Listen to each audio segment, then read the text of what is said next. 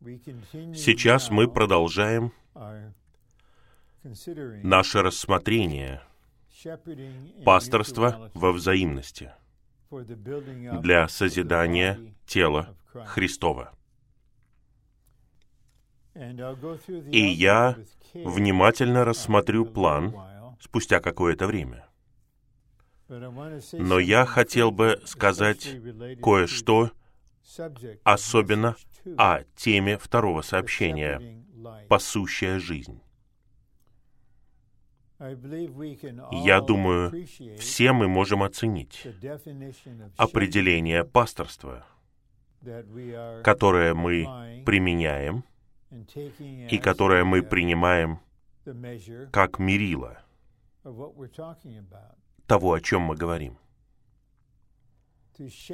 Пасти значит оказывать всеобъемлющую, нежную заботу друг другу.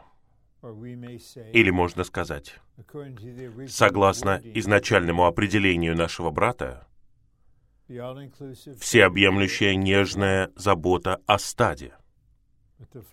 Но стадо состоит из овец, разумеется.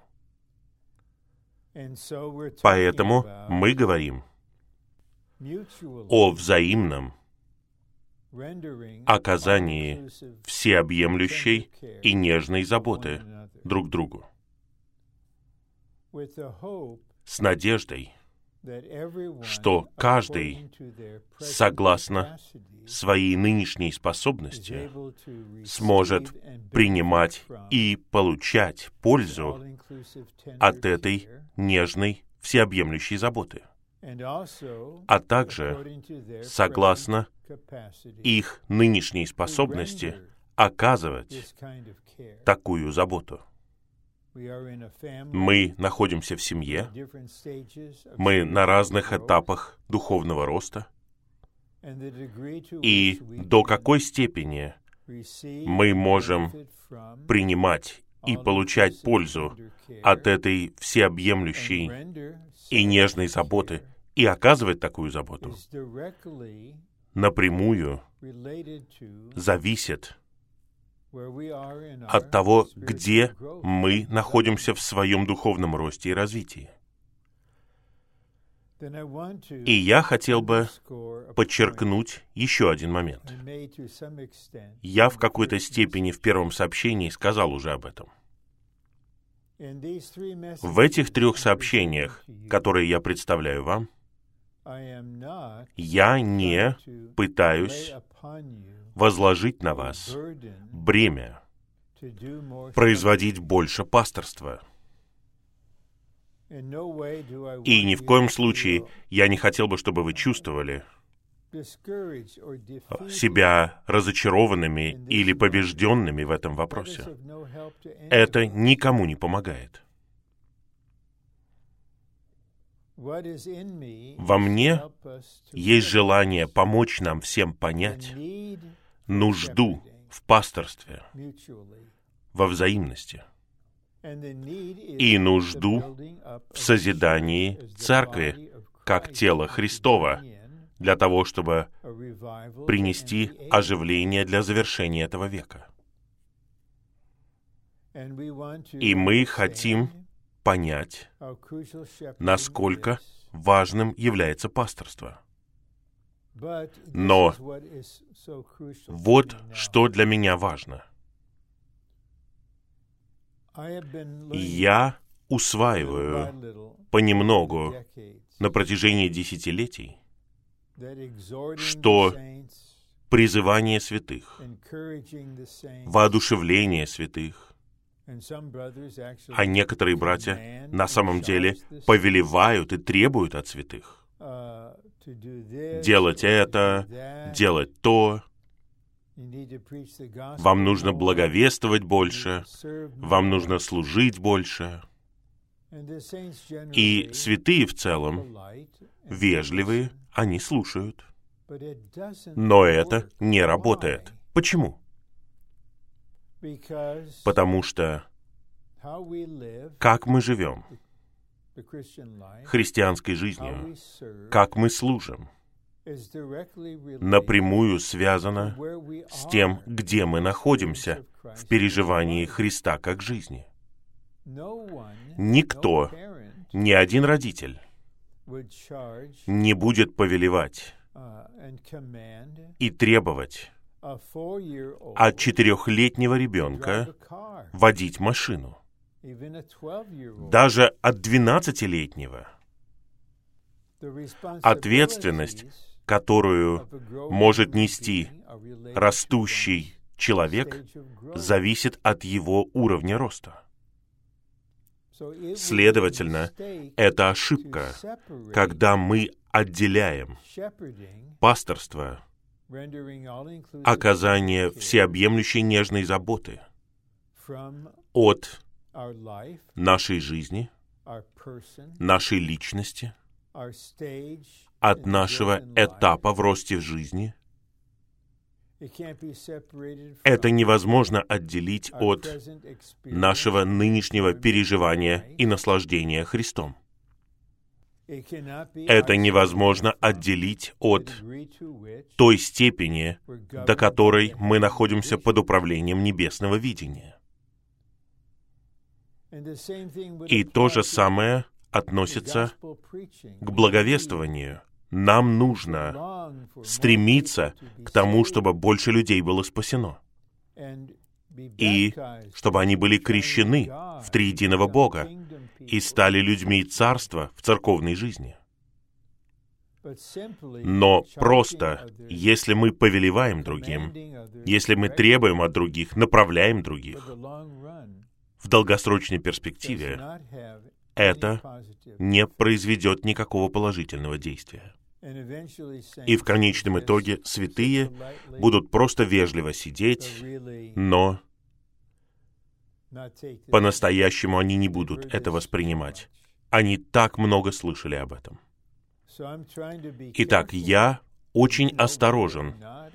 И вы знаете, получается ли у меня это, удается ли мне избежать всего этого.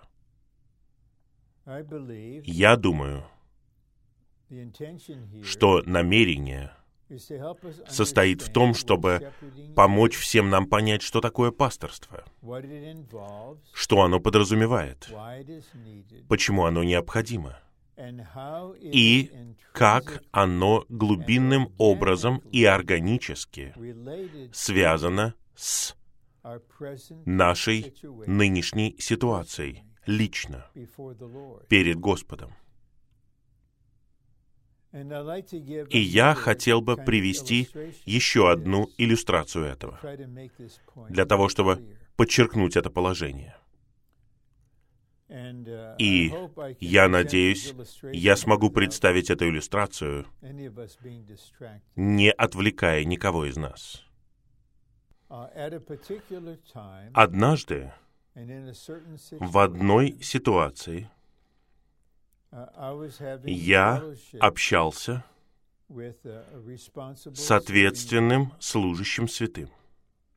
И я отметил искренне, и я верю нежно, определенный факт.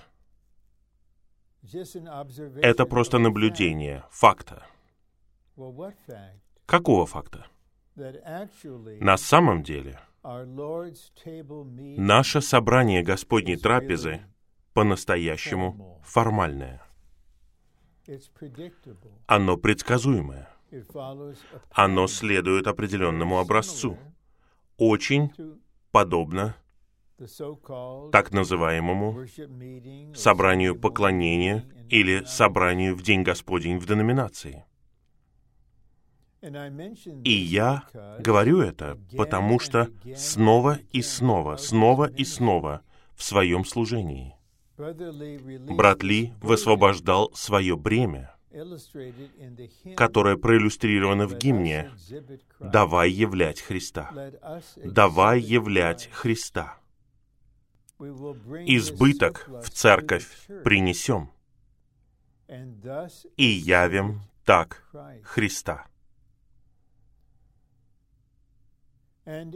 И Он сделал несколько сообщений в разное время.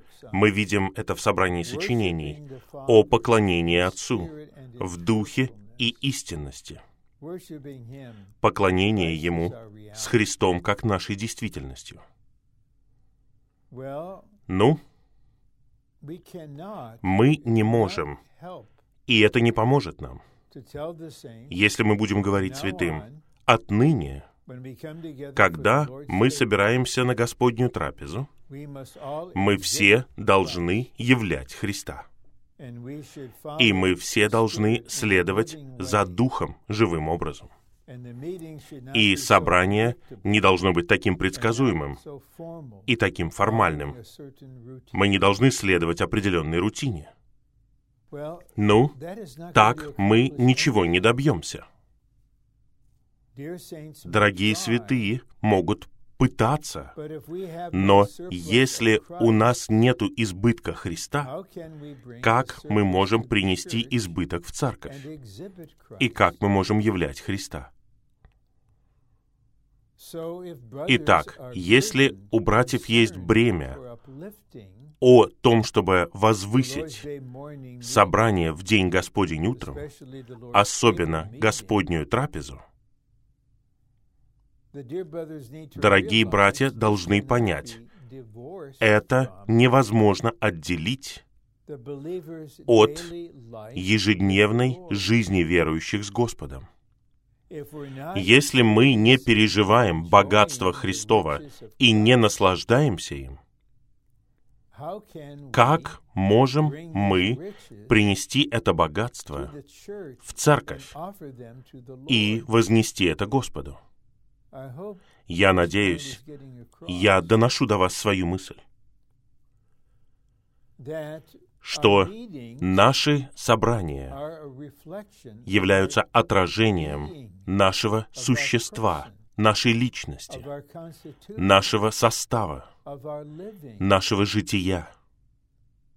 И собрания станут другими, когда произойдет развитие в тех областях, о которых я говорил. Поэтому я надеюсь, что сейчас это становится более ясным. Я не с вами на этих собраниях. Я не повелеваю вам что-то делать. Я не возлагаю бремя на вас. Я не добавляю еще одно бремя к тому, что и так уже давит на вас. Я хотел бы, чтобы святые получали снабжение, чтобы они получали питание, а не чтобы они чувствовали себя побежденными или неудачниками. Это очень важный момент, когда мы пасем для созидания тела Христова. У нас всего лишь три собрания — мы не можем перевернуть это. Мы не можем произвести радикальную перемену внезапно. Но я верю, что мы можем получить озарение в какой-то степени. Получить снабжение, благодати в какой-то степени. И откликнуться до определенной степени, чтобы мы могли сделать несколько шагов. Это воодушевляет просто двигаться вперед, понемногу. Поэтому сейчас мы подходим ко второму сообщению, в котором говорится о пасущей жизни. Не о пасущей деятельности, не о пасторстве как обязанности, не о пасторстве как задаче, которую мы обязаны осуществлять.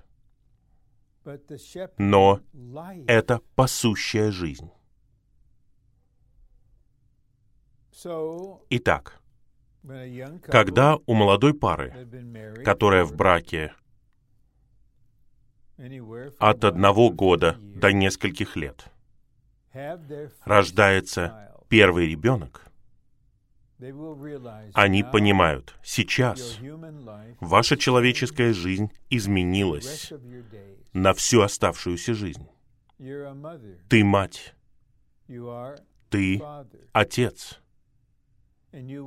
И вы будете учиться жить семейной жизнью, живя семейной жизнью. И научение — это часть этой жизни. Как позаботиться о новорожденном. И как вести ребенка на всех этапах, как заботиться о них, когда они болеют, радоваться, когда они начинают ползать, встают, ходят, говорят, и открывать путь для их обучения и образования по мере того, как они растут. Это жизнь родителя, которая живется родителями, которые учатся по-человечески и духовно тому, что значит быть родителем. Итак, пасущая жизнь — это практическое и действительное житие того, как Господь растет в нас, составляет нас,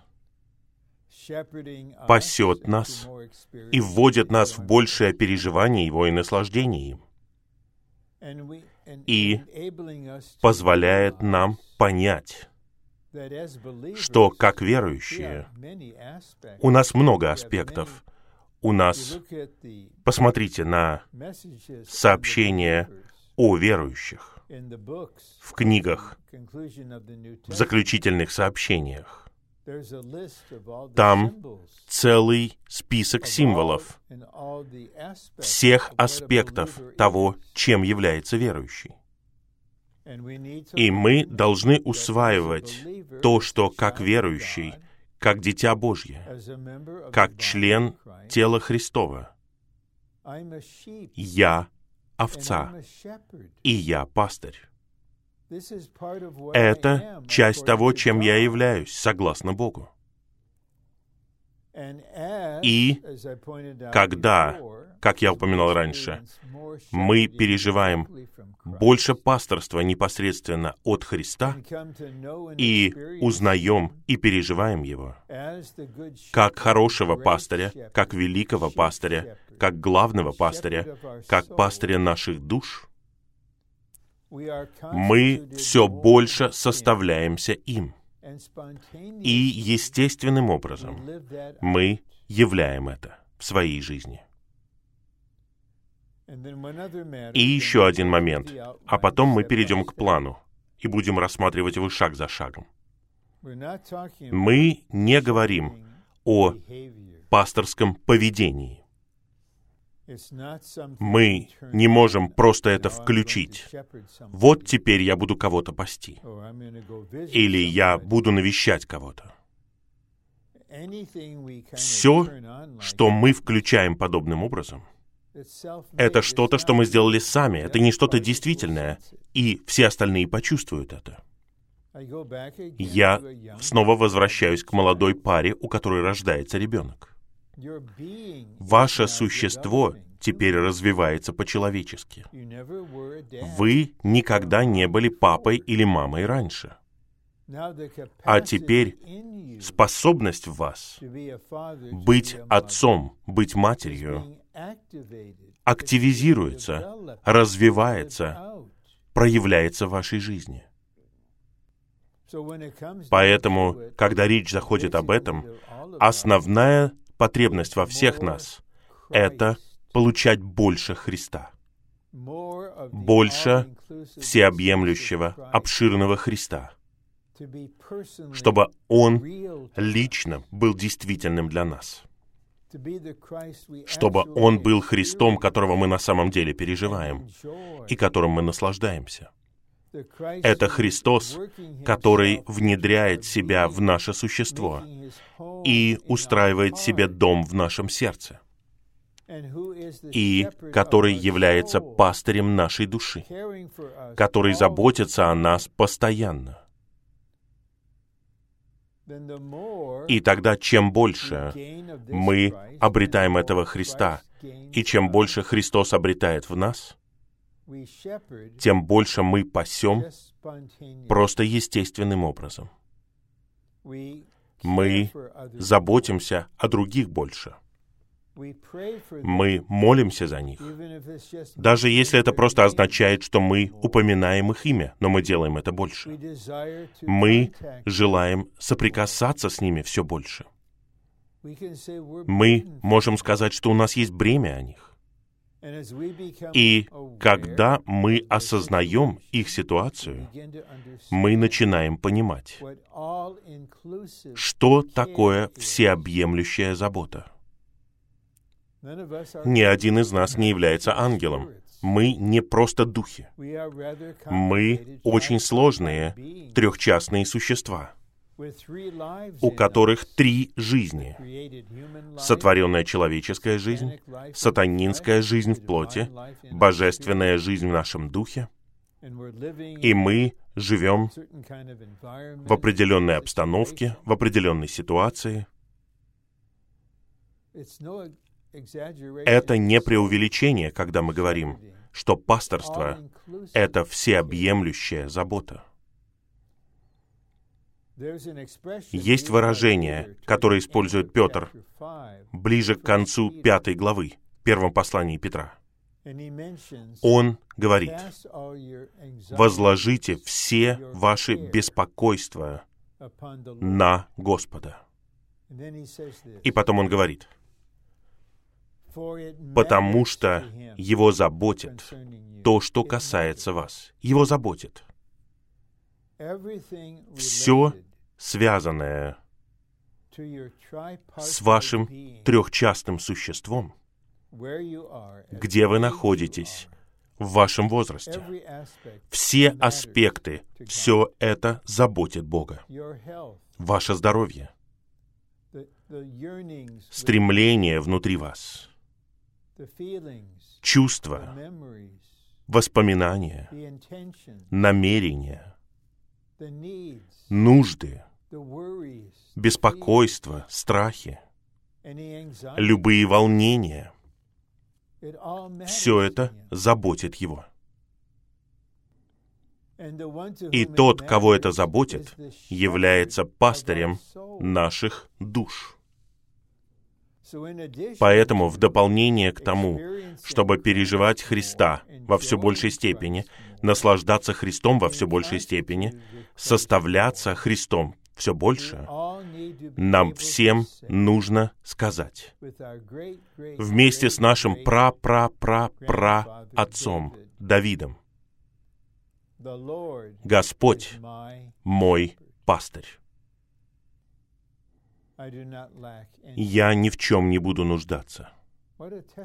Какое свидетельство, когда такой человек, как Давид, говорит это. Он не говорит «Господь пастырь». Он мой пастырь. Я ни в чем не буду нуждаться. Если мы просто можем сказать это, и в какой-то степени я могу это сказать вам, у меня есть пастырь. Мне нужно его пасторство. Я не преувеличиваю. Непрерывно, день и ночь. Он нужен мне как пастырь моей души. Мои нужды, как у пожилого человека, другие. Они не такие же, когда я был среднего возраста, и не такие же, когда мне было 20 или 30 лет. И мой пастырь знает это. И он просто заботится. Поэтому, когда мы знаем Его, когда мы переживаем Его, наслаждаемся им, составляемся им все больше и переживаем Его пасторство нас во все большей степени, тогда у нас будет больше пасторства, как часть нашей жизни. Это не просто, что мы должны делать, потому что мы в церкви, и у нас нет духовенства и мирян. Мы делаем это просто как родители, которые заботятся о детях. Мы делаем это по этой причине. И Господь будет пасти все свое восстановление и все церкви. и приводить в эту пасущую жизнь.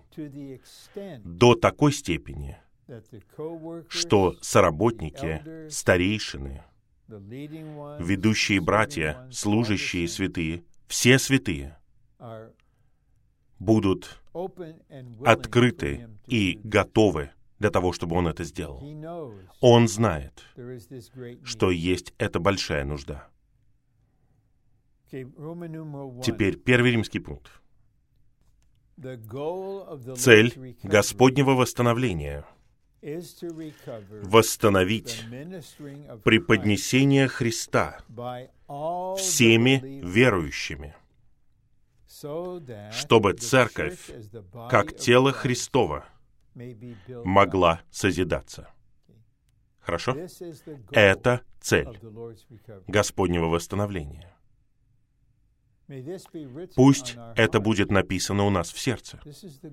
Это цель.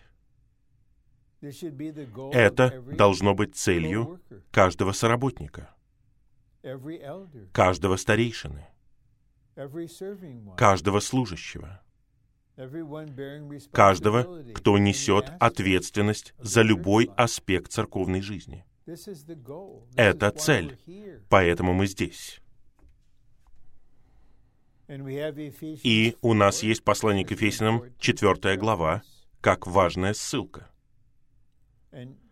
И Господь в вознесении дает телу апостолов, благовестников, пророков, пророки на втором месте, потом благовестники и пастырей и учителей для совершенствования святых к работе служения, запятая, созиданию тела Христова. Поэтому не апостолы, пророки, благовестники, пастыри и учителя будут созидать церковь напрямую, а усовершенствованные святые, которые были усовершенствованы для того, чтобы осуществлять работу служения, которая состоит в том, чтобы раздавать жизнь в других и преподнесение чего-то в служении и пасторство идут рука об руку. Когда мы пасем, мы преподносим жизнь. Когда мы преподносим жизнь, мы пасем. И цель — это созидание тела. И Господь пасет нас в данный момент — имея перед собой данную цель. И это управляющее видение цели должно направлять нас, побуждать нас, управлять нами в нашей заботе о других. Мы видим связь между этим членом тела и созиданием тела Христова. Мы заботимся о нем, потому что мы любим его. И у нас есть подлинная забота о нем. Но более того, мы делаем это для того, чтобы исполнить желание сердца Господа и построить церковь. Второй раздел и подпункты в более полной степени развивает одно из четырех положений, которое я привел в первой части первого сообщения. Давайте рассмотрим это сконцентрированно. Чем больше мы составимся Христом, тем больше мы будем естественным образом жить пасущей жизнью. И у нас появится бремя заботиться о людях. Итак, мы не просто прыгаем в это. О, мы в Господнем восстановлении сейчас. Нам нужно жить пасущей жизнью. Вам нужно иметь бремя, чтобы заботиться о них. Есть ли у вас бремя позаботиться о ком-то? Давайте вернемся к надлежащему началу. Составляться Христом. Это неописуемая нужда. Начиная с декабря 1962 года до конца своего бега в 1997 году, брат Ли служил снова и снова, снова и снова. Он преподносил нам богатство Христова, всеобъемлющего Христа, переживание Христа, наслаждение Христом, житие Христа, становление Христом, благодаря тому, что Он воспроизводит себя в нас. И нам нужно больше учения и говорения. Нам нужно воздвигнуть следующее поколение. Но наша основополагающая нужда — это все больше составляться Христом.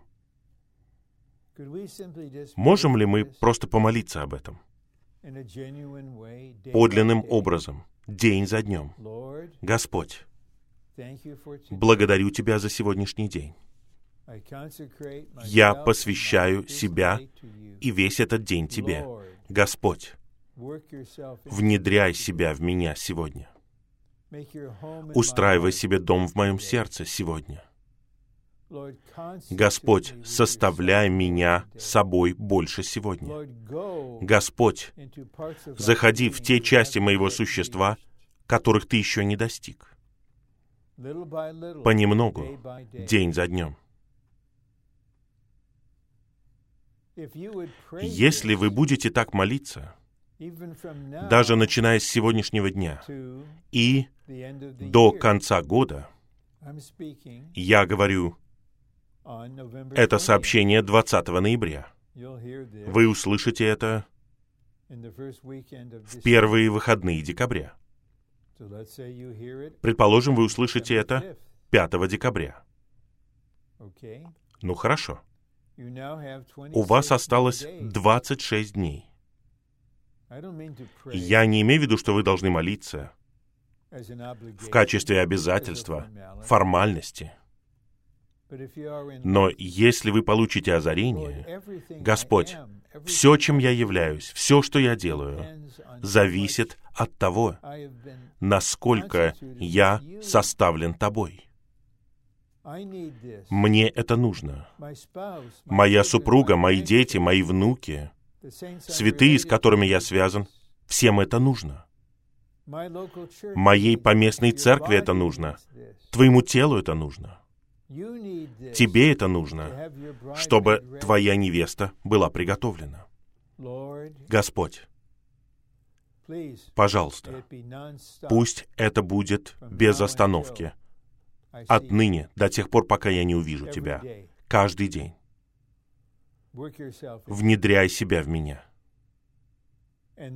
И тогда, естественным образом, мы будем жить согласно Христу, который стал нашим составом. И Он является пастырем. Он жил пасущей жизнью.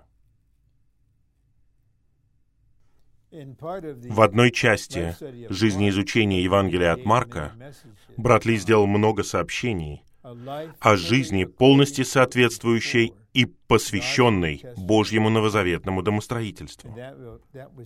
Это был Господь Иисус. который раскрыт в Евангелии от Марка. И брат Ли сказал там кое-что. То, что во мне с тех пор. Он сказал, у Господа его житие и его работа были едины. Господь не заводил будильник и не говорил, вот пришло время заботиться о людях и пасти их. А потом, когда день заканчивался, я больше не буду пасти, моя работа закончена. Так любой из нас ведет себя на нашем месте работы.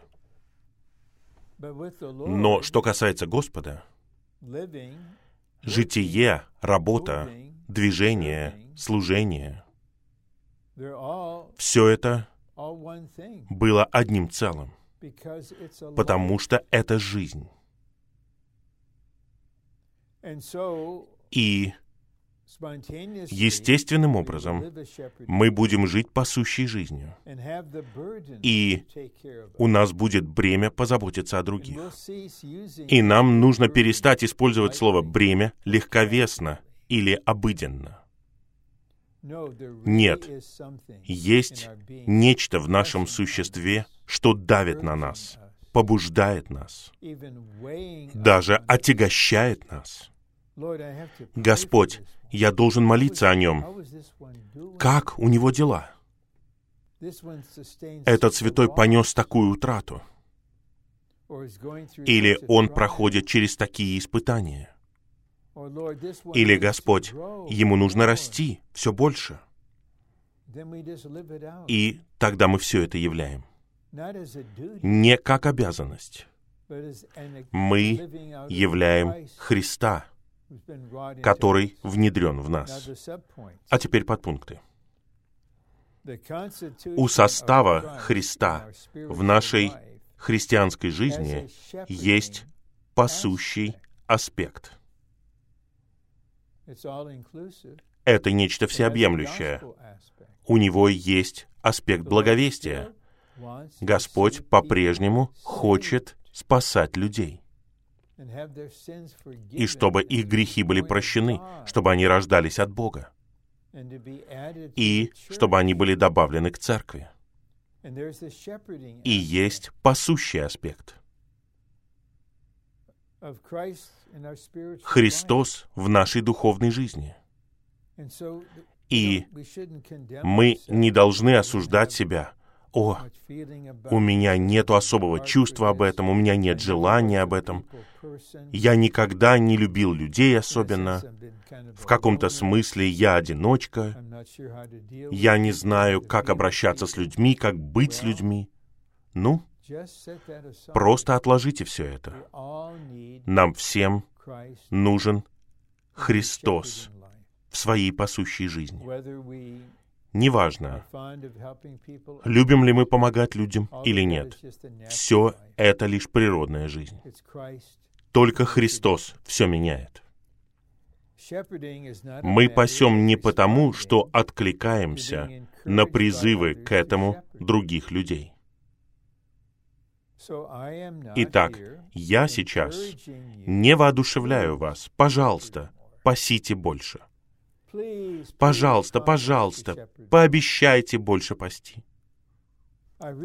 Я не хочу слушать свидетельства брата или сестры, которые говорят, «Господь, я посвящаю себя тому, чтобы пасти больше». На самом деле, драгоценные святые, это не посвящение, это обещание, которое вы не можете исполнить. Посвящение — это когда вы предоставляете себя Господу как живую жертву, добровольно. И вы осознаете и говорите, Господь, делай все, что Ты хочешь во мне. Работай во мне, работай надо мной, по отношению ко мне, со мной. Господь, направляй мои шаги, моя жизнь в Твоей руке. Господь, когда ты это делаешь, внедряй свою пасущую жизнь в меня. Вот что нужно Господу. Итак, если я воодушевляю вас каким-либо образом, то это мягкое, но при этом твердое воодушевление просто открыть свое существо для чудесного всеобъемлющего Христа. Прийти к Нему на основании Его драгоценной крови, такие, какие вы есть. И открыть свое существо для Него. И молиться, Господь, внедряй себя в меня. Составляй меня собой. Наполняй меня своим неисследимым богатством. В. Мы пасем в итоге составления Христом. Послание к Колосинам 3.4. Христос — жизнь наша, Он — наша жизнь. И, как мы слышали, Он — наша личность. Христос, как личность, устраивает себе дом в нашем сердце. Итак, пасторство — это итог этого составления. И чем больше мы составлены, тем меньше нам нужно будет, чтобы нас воодушевляли пасти, чтобы нам повелевали пасти. Мы просто будем это делать естественно. У нас будут люди в сердце. Мы будем размышлять о них перед Господом. Мы будем приносить их Господу. Когда мы с ними в духе взаимного общения, мы захотим снабжать их и получать снабжение. Г. Часть нашего существа, которая составлена Христом, это та часть, которая пасет других. Это показывает, до какой степени мы можем пасти.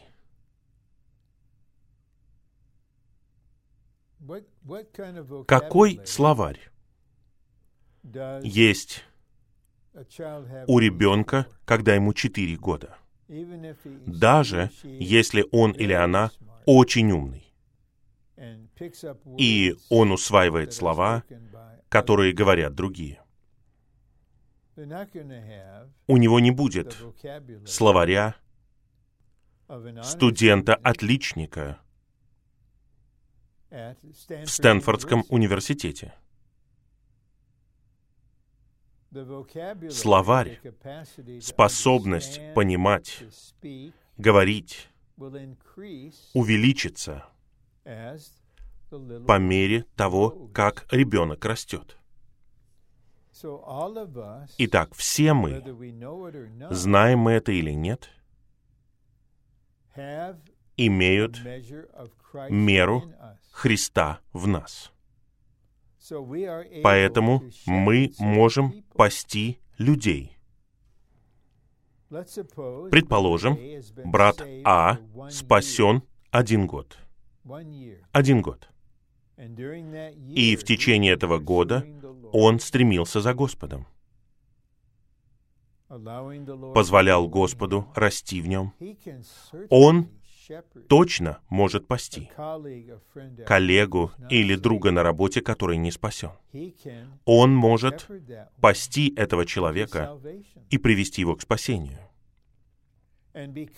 И поскольку он сделал этот шаг посвящения с абсолютностью, вот это брат А, а вот настоящий верующий, новичок, который любит Господа,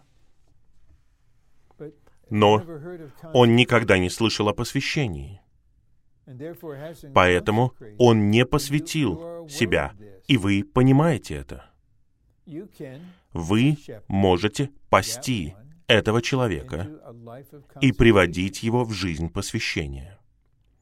Но нет, вы еще не можете помогать кому-то узнать тело, жить в вознесении пока царствовать в жизни пока, участвовать в духовной войне пока. И вы не должны чувствовать себя обязанным, что вы должны это все делать. Чем больше вы растете, тем больше Христос будет увеличиваться. И тем больше у вас будет что-то в вас, что естественным образом будет пасти. А теперь мы увидим, что пасущая жизнь и служащая жизнь, и то, что мы здесь называем всепригодная жизнь, для служащей жизни, все это одно целое. Нам нужно работать вместе с Богом при помощи все пригодной жизни. Что это такое? То есть жизни вседостаточной и всезрелой, пригодной для любых обстоятельств, способной терпеть любое отношение, принимать любую обстановку, работать в любых условиях и использовать любую возможность, чтобы осуществить работу служения для созидания тела Христова. Итак, пожалуйста, не надо свидетельствовать и говорить, «Я посвящаю себя, чтобы жить всепригодной жизнью. Отныне я буду жить всепригодной жизнью». И что-то малозначительное происходит в вашей обстановке через два часа, и ваша жизнь не пригодна для этой ситуации, потому что это нечто связанное с ростом в жизни. Это всепригодная жизнь, зрелая жизнь. Ребенок не может обладать такой способностью, которая есть у матери. Поэтому мы не должны навязывать это самим себе. Но я надеюсь, что это побудит нас молиться за рост в жизни до зрелости. Поэтому это всепригодная жизнь обладает органической, Иисусно-человеческой гибкостью в любых обстоятельствах. Эта жизнь способна пасти и служить. Пожалуйста, позвольте мне привести пример из моего собственного личного научения и истории. Это не что-то героическое, то, что я буду говорить вам. Это не делает меня каким-то особенным. Но это было воодушевляющее переживание, которое также побудило меня. В 1987 году я очень серьезно заболел. И симптом заключался в невыносимой боли в моем торсе, и впереди, и сзади. И я связался с нашим драгоценным братом Риком Скеттердеем, который также является врачом. И он понял, что это что-то срочное. Он позвонил в больницу, чтобы они меня тут же приняли.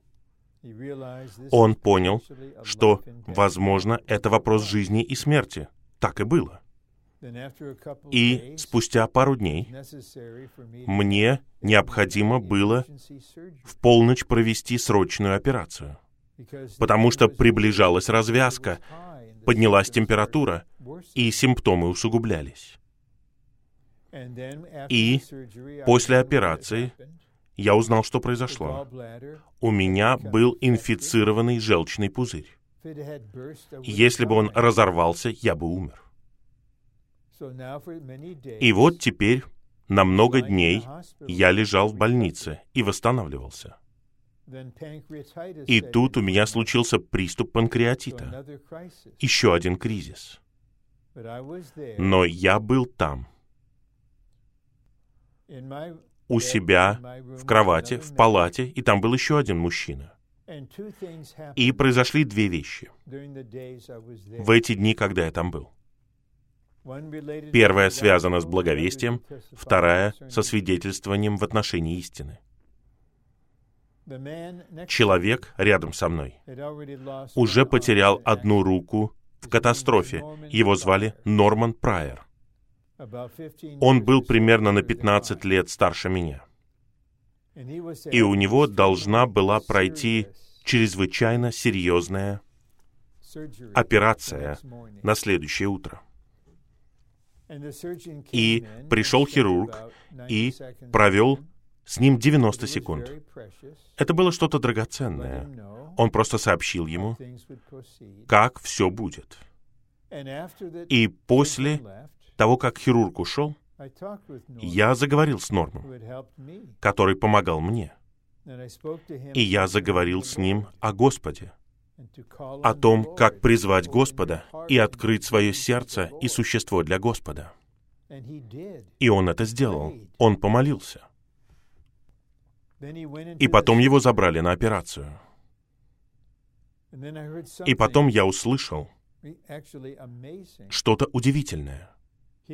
После операции он был в реанимации, и одна сестра, которая была медсестрой, медсестрой в реанимации. На самом деле, это жена нашего дорогого брата Эда, Руфь Маркс. И она сказала мне позднее, что когда этот человек пришел в себя, он начал говорить имя Господа, он призывал Господа, он исповедовал Господа. И вот во время моей физической слабости я смог сказать несколько простых слов благовестия. И еще один эпизод — я не мог мыть голову, я не мог бриться, я не мог заботиться о себе. И был молодой человек, неофициальный помощник медсестры. Он заботился о практических нуждах. И я спросил у медсестры, может ли кто-нибудь помыть мне голову. Мне нужно было помыть голову. И они послали этого молодого человека, ему, может быть, было лет 17. И я лежал и опустил голову в своего рода тазик такой, а он намылил шампунем мне голову и споласкивал ее. И он узнал, что я в церкви в Ирвинге.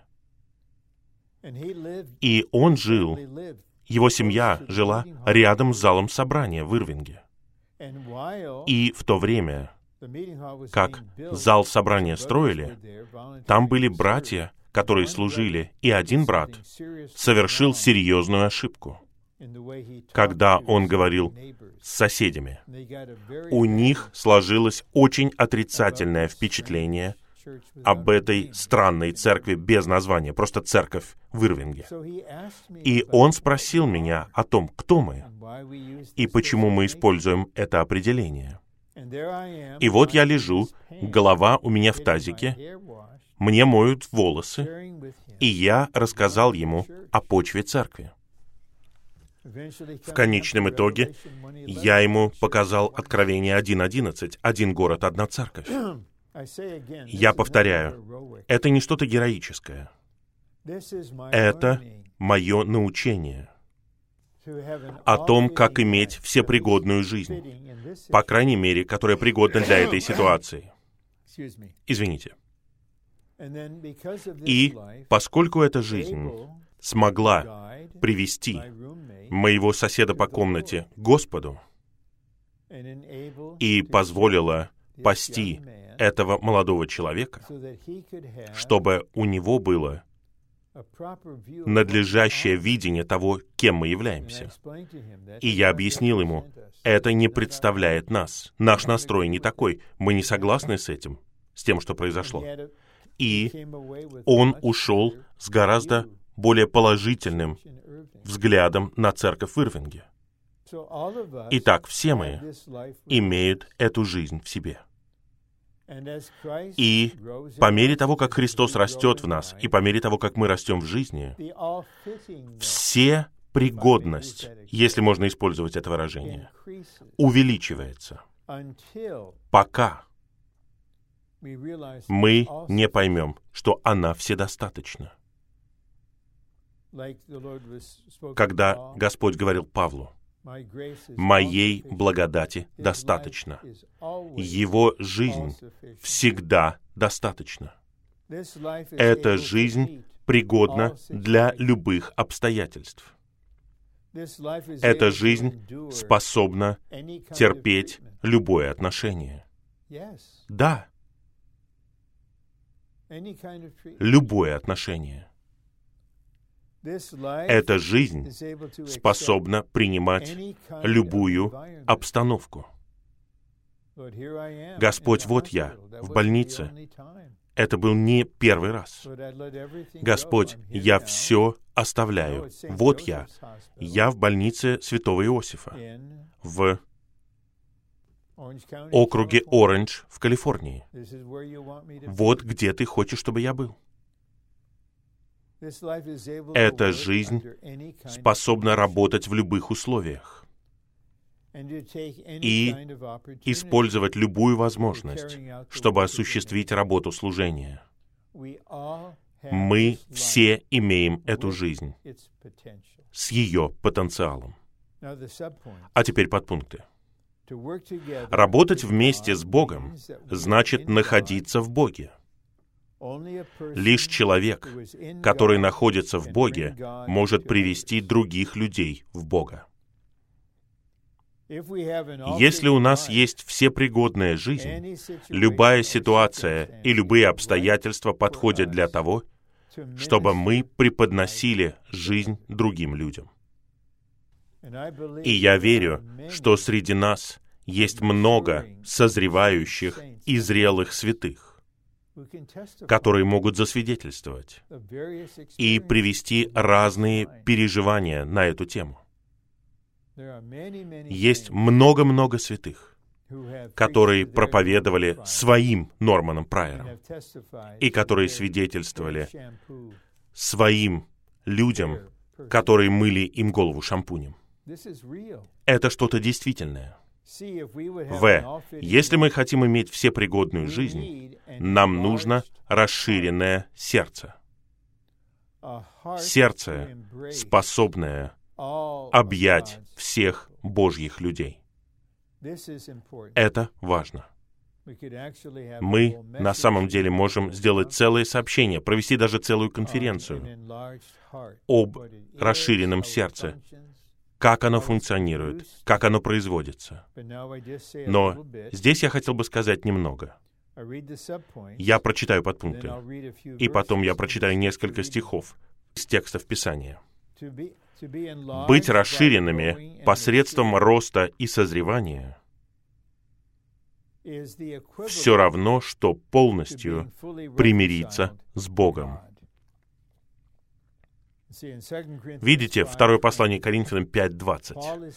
Павел говорит с церковью в Коринфе. И он говорит, Бог дал нам служение примирения. И это служение примирения имеет два основных аспекта. Во-первых, благодаря благовестию оно примиряет грешников с Богом. Они теперь покаялись в своих грехах, они поверили в Господа, они приняли Господа. Теперь у них мир с Богом в Христе. Они примирены с Богом таким вот образом.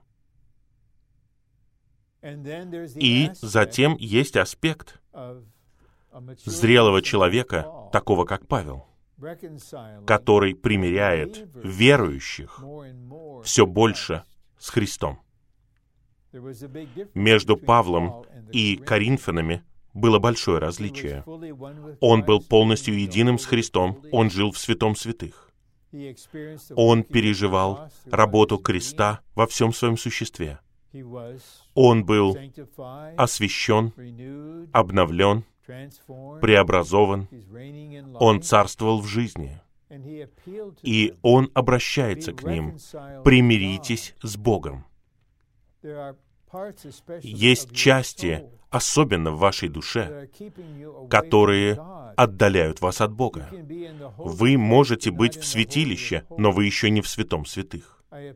Я обращаюсь к вам. Примиритесь с Богом. И суть здесь вот в чем. Чем больше мы примиряемся внутренне с Богом, тем больше наше сердце расширяется. Поэтому в главе 5, в стихе 20 во втором послании Коринфянам, Павел говорит о примирении. А, как мы видим в текстах Писания, в шестой главе, в стихах с 11 по 13, он говорит, «Наши уста открыты к вам, Коринфяне, наше сердце расширено». Вы не стеснены в нас, но вы стеснены в вашей внутренности. Но отплатите тем же, как детям говорю. Расширьтесь и вы. Если мы откровенны и искренни перед Господом, и если Его свет сияет в нас, мы, возможно, поймем, Господь, есть люди, которые мне не нравятся. Мне некомфортно с ними. Я хочу быть вот с такими людьми. Неважно, социальный ли это статус, раса, национальность. Печально, но святые могут быть ограничены в своем сердце. Возможно, это определенная личность или определенный социальный класс, что бы это ни было. Это показывает, что их сердце узкое. Оно стеснено. Это решительным образом ограничивает вашу заботу о людях. Потому что у вас нет чувства, у вас нет сердца, нет близкой заботы, потому что ваше сердце узкое и ваше сердце узкое, потому что части вашей внутренности все еще далеки от Бога, в вашем разуме, чувствах и воле. Вы еще не едины полностью с Богом. Нам всем нужно двигаться дальше. Поэтому, когда мы примиряемся, тогда естественным образом наше сердце расширяется. И мы можем сказать, мое сердце открыто для любых людей, без избирательности. Раса не имеет значения, национальность, язык, социальный статус, образование, ничто. Ну, Господь, извините, Савл Тарсянин, его сердце было очень узким, он хотел убивать нас и уничтожать церкви. И Господь примирил его с собой и дал ему расширенное сердце.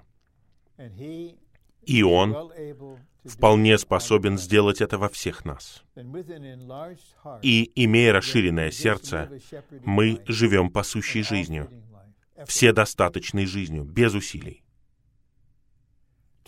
Подпункт 2 под пунктом В.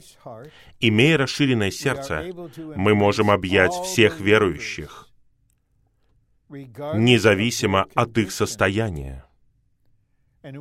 А имея открытые уста, мы можем свободно говорить всем верующим со всей прямотой о том, каково истинное положение этих верующих в результате того, что они были введены в заблуждение. Это относится к верующим, которые получили неправильное учение, например, о том, что дом Отца — это небо, или я жду того, чтобы отправиться на небо, и там для меня приготовлено чудесное место. Иисус готовит его. Они лишены участия в божественном раздаянии, в Божьем домостроительстве. Их ограбили, они не знают истину о Божьем замысле и воле. И вот вы имеете расширенное сердце.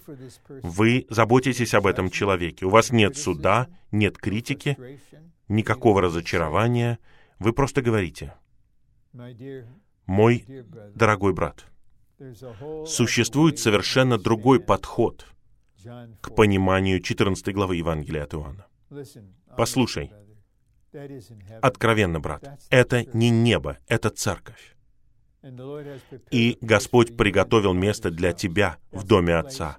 Это место в церкви, в доме Отца, которое можешь заполнить только ты. И я не пытаюсь переманить тебя в нашу церковь. Я хочу, чтобы ты был в воле Божьей, в сердце Бога, чтобы ты был в месте, которое Он приготовил для тебя. А теперь последний раздел, примерно минут за шесть. Если мы хотим заниматься пасторством для созидания тела Христова, нам нужно жить служащей жизнью. Итак, есть пасущая жизнь, всепригодная жизнь и служащая жизнь. Все это одна жизнь, сам Христос как наша жизнь. Служащая жизнь — это жизнь преподнесения Христа для созидания тела Христова.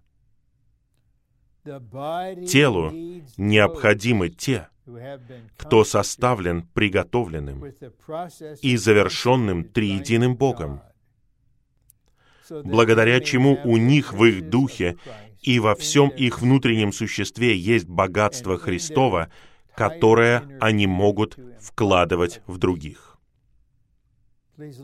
Послушайте внимательно. Телу необходимы.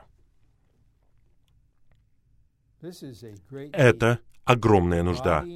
Телу необходимы те сестры и братья, которые составлены приготовленным и завершенным триединым Богом. Они наполнены богатством Христовым.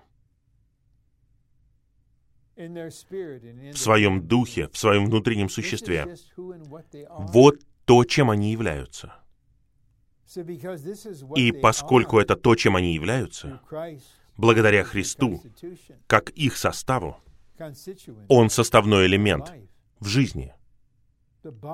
Тело нуждается в этом. Нам нужно молиться об этом. Я не знаю, много ли молитв возносится об этом, много ли молитв поднимается к Богу, которые выражают нужду тела. Господь, Твоему телу нужен не только Ты напрямую, как все. Телу необходимы члены, составленные Тобой. Господь, осуществи это, только Ты можешь это произвести. В. Служащая жизнь — это жизнь, согревающая других людей. Лелея их в человечестве Иисуса с целью питать их в божественности Христа, богатством Христа. Итак, нам необходимо человечество Иисуса. Иисусное человечество. Мы не просто пытаемся лелеять. Я не просто говорю моей жене, я вот пойду к этому брату, и я планирую полелеять его, а потом я буду питать его. Это наше «я», которое пытается быть кем-то и делать что-то. Мы просто должны идти, следовать за пасторством Господа, и тогда лелеяние и питание будут проистекать. Если мы живем служащей жизнью, это подразумевает, что наш внешний человек разрушается, а наш внутренний человек обновляется день за днем. Несомненно, святые, которые слушают это, Несомненно, это происходило с вами какое-то время. Разве нет? Разрушение. Разрушение. Внешний человек разрушается. Итак, у меня для вас благая весть. Будет еще больше разрушения. И также ваш внутренний человек обновляется день за днем.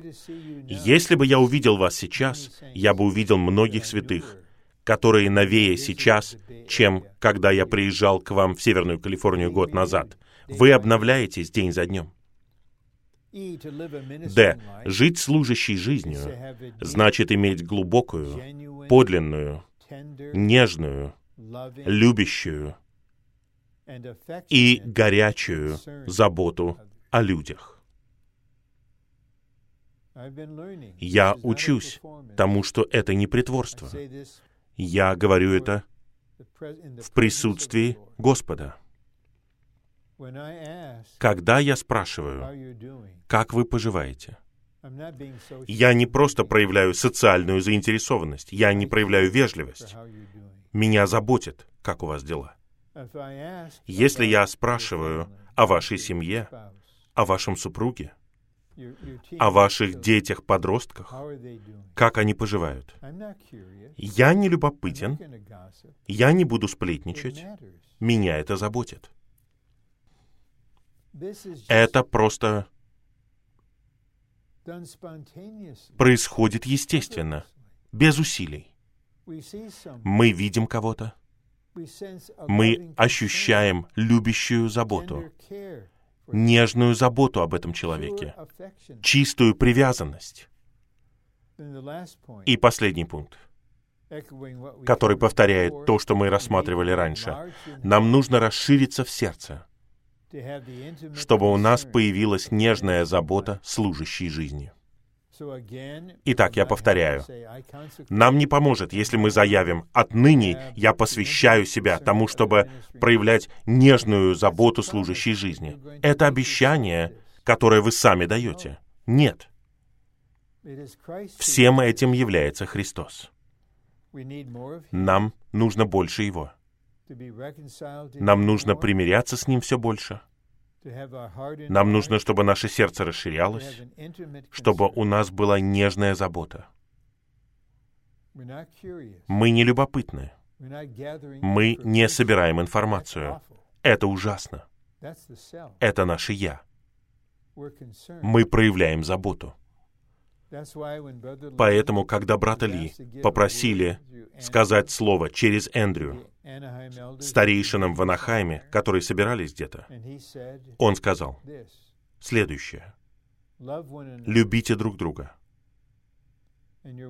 и пусть ваши жены любят друг друга, и любите детей друг друга». Это просто показывает — что мы должны любить не просто своих собственных детей, мы должны любить детей всех святых, любить всех святых. Это не то, что мы решаем сделать. Это выражение нашего пасущего Христа с Его всеобъемлющей нежной заботой, который жил пасущей жизнью на земле — он осуществляет пасущее служение на небе, и Он хочет являть пасущую жизнь снова во всех нас, преподносить жизнь для созидания тела Христова и приготовления невесты. Я понимаю, что эти слова недостаточны, Перед вами лишь глиняный сосуд. Это несомненно. Но я верю, что в какой-то степени это приносит вам свет и жизнь, и любовь, и заботу, и воодушевление, и благодать, и особенно благословение всем вам. До скорой встречи на последнем сообщении – на третьем сообщении.